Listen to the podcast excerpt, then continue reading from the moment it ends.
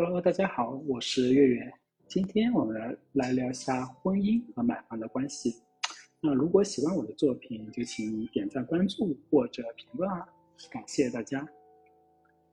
作为一个人，每个人都有自己的价值观和生活观。对于我个人而言，结婚不买房是无法接受的，这是基于我亲身经历和一系列的考虑而形成的观点。那接下来我也将分享一下自己的一些理由和个人经历，来解释为什么我无法接受结婚不买。首先，对于我来说，买房是一种投资和稳定性的体现。在过去的几年里，我亲眼目睹了房地产市场的波动和变化。购买房屋不仅仅是为了提供居住的场所，更重要的是它是一种资产和财务安全的手段。拥有自己的房屋可以提供稳定的居住条件，避免了租房的不确定性和涨价的风险。此外，房屋的价值通常会随着时间的推移而增长，这也为未来的经济计划提供了一定的保障。那其次，买房也意味着拥有自己的空间和隐私。结婚后，夫妻双方都需要一个舒适的和私密的家。以建立他们自己的生活关系。租房可能会导致不断的搬家和与他人共享空间，这可能会对夫妻关系和个人发展造成压力和限制。拥有自己的房屋可以给予夫妻双方更多的自由和独立性，使他们能够在一个稳定和舒适的环境中共同成长。那另外呢，买房也是一种家庭的未来规划。结婚通常是为了建立一个稳定的家庭，而拥有自己的房屋是实现这个目标的一部分。当有了孩子之后，他们需要一个安全和稳定的居住环境来成长和发展。买房可以为孩子提供一个稳定和舒适的家，让他们有更好的教育资源和成长条件。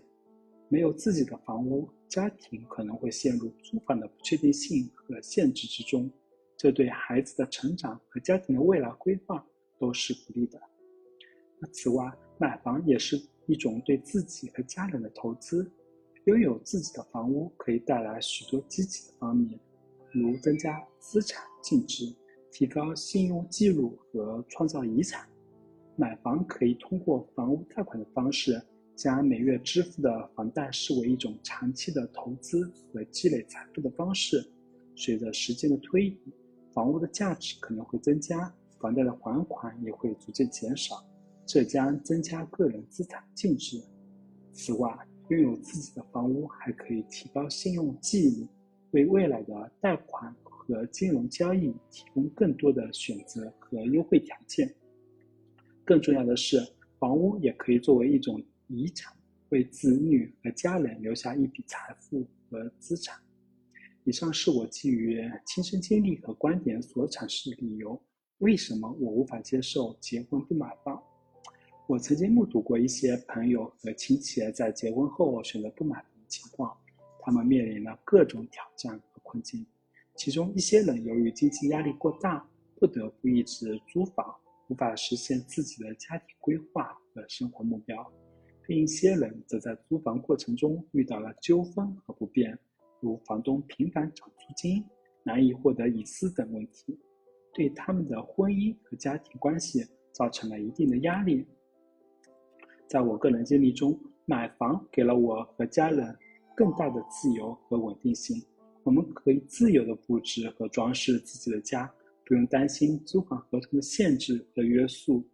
我们有自己的空间和隐私，可以更好的建立家庭关系和孩子的成长环境。此外，通过房屋的增值，我们也得到了一定的经济回报，对未来的规划和孩子的教育提供了更多的支持。当然，每个人的情况和价值观都不同，结婚不买房可能对他其他人来说是一个可行的选择。每个人都有自己的生活方式和目标，根据自己的情况做出决策。然而，对于我来说，结婚不买房无法满足我对稳定性、投资和家庭规划的需求，因此我无法接受这种选择。总的来说，买房在我看来是一种投资、稳定性和家庭规划的体现。它提供了经济和生活上的稳定，为家庭创造了舒适和安全的居住环境。虽然结婚不买房可能在某些情况下是可行的选择，比如经济困难、暂时无法承担房屋负担，或者居住在城市租房更加便利等。然而，对我来说，结婚不买房违背了我对稳定性资产积累和家庭未来规划的追求。我的亲身经历中，我看到了买房带来的许多好处和机会。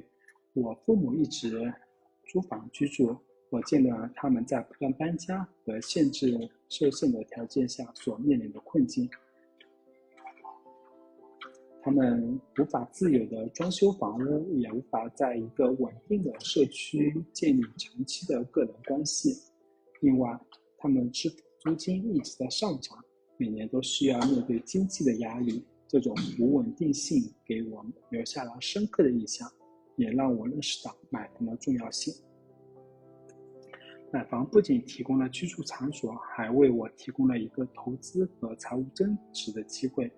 房屋价值通常会随着时间的推移而增加，这就为我未来的经济计划提供了一定的保障。我们将每月的房贷视为一种长期的投资资产。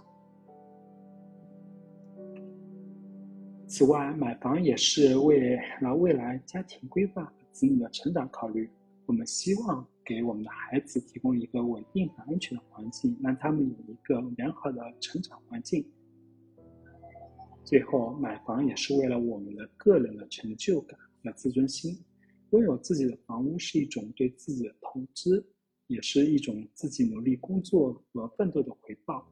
这种成就感和自豪感会给你带来积极的心态和动力，激励我们继续追求更高的目标和生活质量。总的来说，通过买房，我能实现个人和家庭的稳定、财务增值和未来的规划。也亲身经历了租房带来的不稳定和限制，这让我更加珍视拥有自己的房屋所带来的好处。当然，每个人都有。不同的价值观和生活选择，结婚不买房也许对其他人来说是可行的，但基于我的经历和观点，我无法接受这种选择，并坚持相信买房对于稳定投资和家庭规划的重要性。好了，今天我们的讨论就到这儿了，拜拜。